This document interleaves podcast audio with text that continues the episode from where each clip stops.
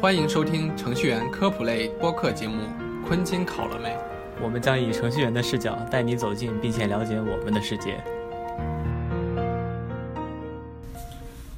嗨，我是 Henry，我是全来，欢迎收听我们新一期的《昆金考了没》。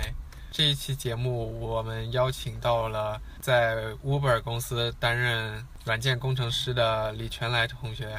跟我们聊一下他的求职或者求学的一些经历，就是随便聊一聊了。对，随便聊一聊。那么首先，你给大家介绍一下自己吧。大家好，我叫李全来，我出生在陕西西安，我很喜欢这个城市。嗯，后来我去浙江大学上学，然后在加州大学伯克利分校读硕士，然后现在在旧金山 Uber 公司做软件工程师。伯克利是个好学校。那你是当初怎么样申请到伯克利的呢？可以给大家分享一下吗？好的，嗯，其实我觉得这个问题好像已经在很多地方聊过了。怎么申请呢？我觉得其实啊，嗯，一方面自己成绩可能还不错，呃，另一方面呢也比较喜欢伯克利，呃，申请了包括伯克利在内。啊的一些很多学校最后拿到了一些学校录取，所以就来 Berkeley。我当时喜欢 Berkeley，就是因为觉得它一个是在呃旧金山湾区，属于离很多工作机会比较接近。嗯，另一方面呢，综合排名和专业排名都比较高。主要是因为这样的原因来了，选择了 UC Berkeley。然后我在 UC Berkeley 上学也很喜欢这里的环境，嗯，认识了很多很厉害的同学和老师。嗯，对。听说你们这个是一年的这个 Master of Engineer 萌项目，对吧？那你们一年的期间，对找工作、就业压力以及求职过程，会比其他项目更加艰难吗？我觉得是这样子的，就是呃，第一，我先说一下我们这个 Master of Engineering 的英文的比较常见的读法是 M.Eng。那么找工作，我觉得对国际学生来说还是有一些挑战的。比如说，对于我来说，我呢，第一是，呃，不是 native speaker，然后没有在美国工作过，呃，没有全职工作过，没有在美国实习过，呃，而且呢，用的是 F1 visa，呃，所以相对来说找工作是有一些挑战的，呃，但是我觉得找工作是其实是一项，啊，可以说是需要训练的技能。那要熟练的掌握这些技能呢，以后呢，其实我觉得也不难。首先就是简历要做好，面试要准备好。呃，然后呢，自己要多投，要多去呃 network。但很多东西，这些东西其实在其他地方是学不到的，需要自己去摸索。如果有人能教的话，是非常好的。然后我现在有一些朋友来问我说，到底难不难？我一开始觉得可能不难，但不过我现在觉得，就是还是人要去积极的去做一些事情，才能达到想要的效果。不是说是。呃，只是我天天只要好好的上个学，上着课就可以找好工作。当然有很厉害的人可以这样做的，但不是每个人都能这样做到的。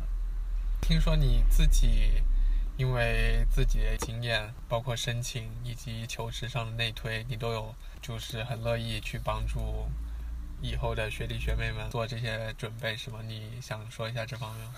我之前我觉得可能很乐意，但是呃，我后来我怎么说呢？我我我现在得得重新表述一下，我觉得我很乐意帮那些啊愿意积极去做改变的人，愿意去学习的人内推，但是找我内推的人实在是太多了，有时候我觉得呃让自己觉得很沮丧。为什么呢？就是我告诉这些人，你要简历要去这么改，你要去刷题，但是很多人就还是老样子。还是不改简历，还是不去刷题，然后还是厚着脸皮往那里推，这种人我觉得我是不乐意的。但是我是会很乐意，我也愿意去去学习或去做呃改变的人，去帮助的。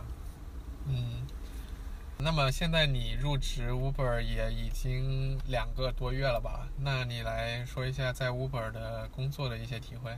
我在 Uber 工作的体会就是，真的是比我想象的要闲很多。我之前听说有一些丑闻，说有的人说。嗯，自己工作压力很大，说 working culture 不好。嗯，至少我呢是没有遇到这样的情况。我们组每周，呃，哎，你是在什么组？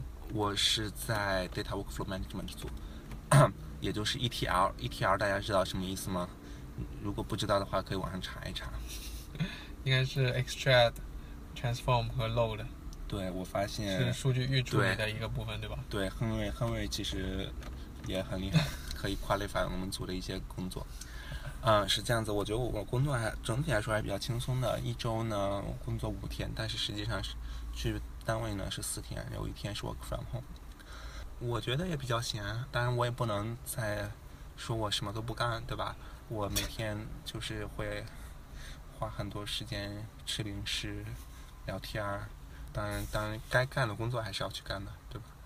呃，所以总体来说，工作氛围也不错，然后组里的人也都很有意思，然后我们组里也是一个，就我们组大部分除了我以外，大部分人都是 senior 的工，都是 senior engineer 的 title，除呃除了我和 manager 以外，呃，然后他们有很多工作经验，也很愿意帮助我，而且是 diversity 非常大，有来自印度孟加拉国，有来自之前有来自英国，还有来自这个罗马尼亚的同同事，所以我觉得能从他们身上学到很多，然后很有意思。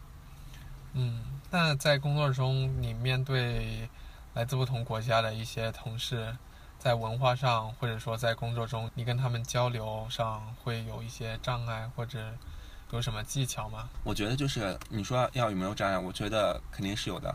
比如说我经常经常会跟我今天在跟亨瑞聊，我我炒股，但是我有一次跟我们那个我们那个呃一个 senior engineer 聊我炒股，然后他就说他很穷不炒股，我当时不是不知道怎么去接，因为我觉得他他可能对这个炒股不太感兴趣吧，是这样子，嗯、所以就是确实是不是说是什么东西都聊，但我觉得总体还是有很多很很有意思的事情，比如说他们也在聊他们家小孩要要养宠物，但是他们不愿意去让让小孩去养，呃，或者说是呃他们小孩要读书，然后要选学校，然后不不要去怎么选，然后呃我就说是讲各种各样的问题，其其实呃听一听他们这些生活，其实和我们的生活也没有多大的区别，毕竟大家都是呃来从其他各个地方来到美国，来到湾区这边生活，都做的是 software engineering 这方面的工作，所以其实还是有很多共同语言的。嗯，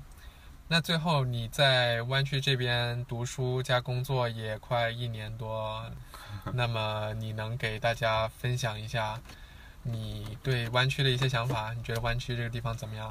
对于读书或者对于工作或者对于生活来说？我觉得是这样子的，湾区的，我先讲好处吧。好处一个一个就是，它这里的人都是，它这里有全世界呃最优秀的一些人，对吧？它这里有最好的一些学校，比如说 UC Berkeley，比如说 Stanford，那也有最呃最好的一些公司，像 Apple 呃 Google，然后包括我们的 Uber，呃也也然后很多很新的公司，所以我觉得这是很好。然后另一点是我比较喜欢这里的气候，就是呃冬暖夏凉。当然，可能夏天有点冷，毕竟马克吐温说，我见过世界上最冷的夏天是旧金，呃，是我见过世界上最冷的冬天是旧金山的夏天，嗯所以这里很冷。然后我觉得这里的人很开放、很包容，嗯、对各个问题的、各个新的事物都比较开放，所以我觉得比较好，就不会去，不太会去干涉别人的生活，嗯，每个人都会有自己的呃空间，这是我觉得它比较好的地方。而且我觉得还有一个，它这里是一个嗯生机勃勃的地方，它发展的很快，总会有新的事物出现，对吧？比如说这里经常会有新的这些公司出现，经常会有呃各种各样新的科技出现，很多的东西都在这里啊、然后包括这里也汇聚了从世界各地来的人才。嗯不好的地方，我觉得一个是它这里的税太高了，我现在 大概要交百分之四十的税，如果在其他地方就交的更少。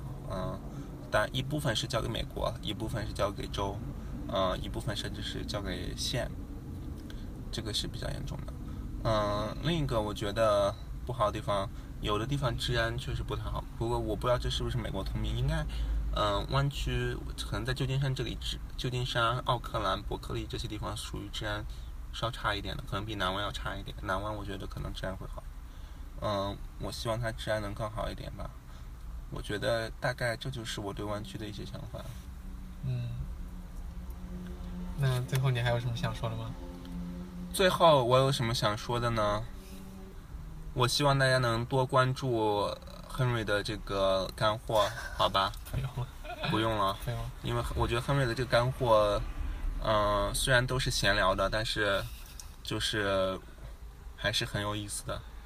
嗯、而且我我其实意是想做计算机科学的一些科哦普类的东西。那是。那我觉得我们这个定位太高了，计算机科学的科普，我不知道，我觉得我是做不了的，我可能因为我们前几期分别做了是像比如说一个计算机二进制的一个表示啊，为什么要用嗯二进制啊，以及之前也讲了一下那些产品吧，像 Alexa 就是亚马逊的那个智能音箱，它跟哦，Google 的 Google Home 和 Apple 即将推出的那个 HomePod 之间一些比较。比较对。对，那那一期我听了，嗯，挺有意思的。那我我们也可以聊一聊这个计算机知识啊，比如说 Java 的 Abstract Class 和 Interface 的区别，这个，是吧？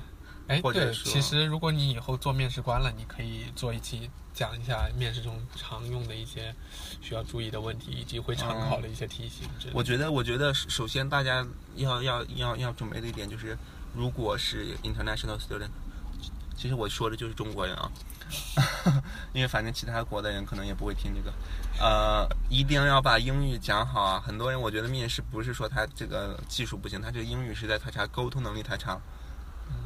其他的嘛，我觉得如果你要去那些就是超水平发挥，那你就需要去准备。如果你正常水平发挥，那就可能是微小准备；如果你想低水平发挥，那你可以不用准备。这是我的观念，所以我一直认为就是。然后其实啊，哎，不过这就聊到我的人生哲学，就是有时候我就会为了一些事情去专门的去做准备，比如说去为了面试，然后就有的人说你这你这人可能本来水平平时水平不行，你就因为面试准备了一下拿到这个工作，然后但我觉得就是还是要准备的，因为你拿拿了工作，可能工作超出了个人能力范围，那个人能力是可以变动的，对吧？所以你拿到了一个可能比自己水平要稍微高一点的那个工作，但是你去工作工作，你自己的水平会逐渐提高。嗯，所以我觉得人就是要一点一点的去找那种比自己稍微高一点的平台，或者说比自己稍微高一点的圈子。对，要人往高处走，然后就是逼着自己所以去跟更优秀的人或者更优秀的工作环境里工作，对对，所以我觉得面试做准备就相当于一个台阶，就是你要你可以往上走一个台阶，虽然它会会费一点力气，但是如果想去更好的地方，还是要好好准备。嗯，很多人不好好准备面试的，不好好什么都不好好准备，只是来找我内推。哎，我觉得这种人，除非水平已经很好了，否则我是很 reluctant 的。对，就是讲到我们求职中，如果是真的是想去找别人内推的话，就是需要做好准备再去找吧。因为你如果就是完全不准备去弄的话，别人帮你推了，结果你拿到面试也发挥很差。一个是听说有的公司会，就是说如果你面试中表现特别差，他可能会把你加入他们公司的黑名单。黑名单有冷冻期的。这样子的话，可能就终生不用加入他们公司了。哦天哪！以及如果你表现特别差的话，对内推你的那个员工来说的话，可能呃公司内部系统也会把它的评分或者评级降低，这样以后它内推就没有那么说那么有说服力了。所以希望大家还是准备好了再去找是的师长学姐们内推，这样子 对自己负责，也对他们负责吧。是的，就是我去年的时候，我一开始可能也一开始没有准备的特别好，或者说我误以为我自己准备好，然后我当时找我学长学姐内推，但是我觉得当时他们都都是可能也是我们认识，然后他们就会准备的帮忙，很比较热情的帮忙，但是不是每一个人都有义务这样做的，所以我后来拿到了一些 rejection 以后，我就我就在反思我为什么没做好，所以就是一定要再去提高，比如说，啊、要做软件纹身的话，可能要做很多刷很多题。当然，有的人不刷题能拿到，但不代表每个人都可以不刷题都尤其是在有的时候，你有很多 disadvantage，比如说那 non-native speaker，比如说 F1 visa hold，比如说你是那个 no internship experience，no US work experience，这些都会有很大的一个对对对人来说都会有很大的一个 challenge。然后再加上有时候，比如说万一今年突然经济不景气了，形势下滑怎么办？可能都会缩招，那怎么办？所以很难的。现在现在那个公司所招、学校扩招的话，就更需要每个人去好好准备了。嗯，所以就是要珍惜好每一次到来的面试机会，嗯，去好好对待每一个给你发面试的公司。是的，是的。好，那么这一期的昆昆金考了没？就给大家录到这了。我们现在是在旧金山某个角落的停车场里给大家录的这段视频。感谢大家的收听。好的，我其实我其实很很好奇，到底会有多少个人收听到十六分四十秒？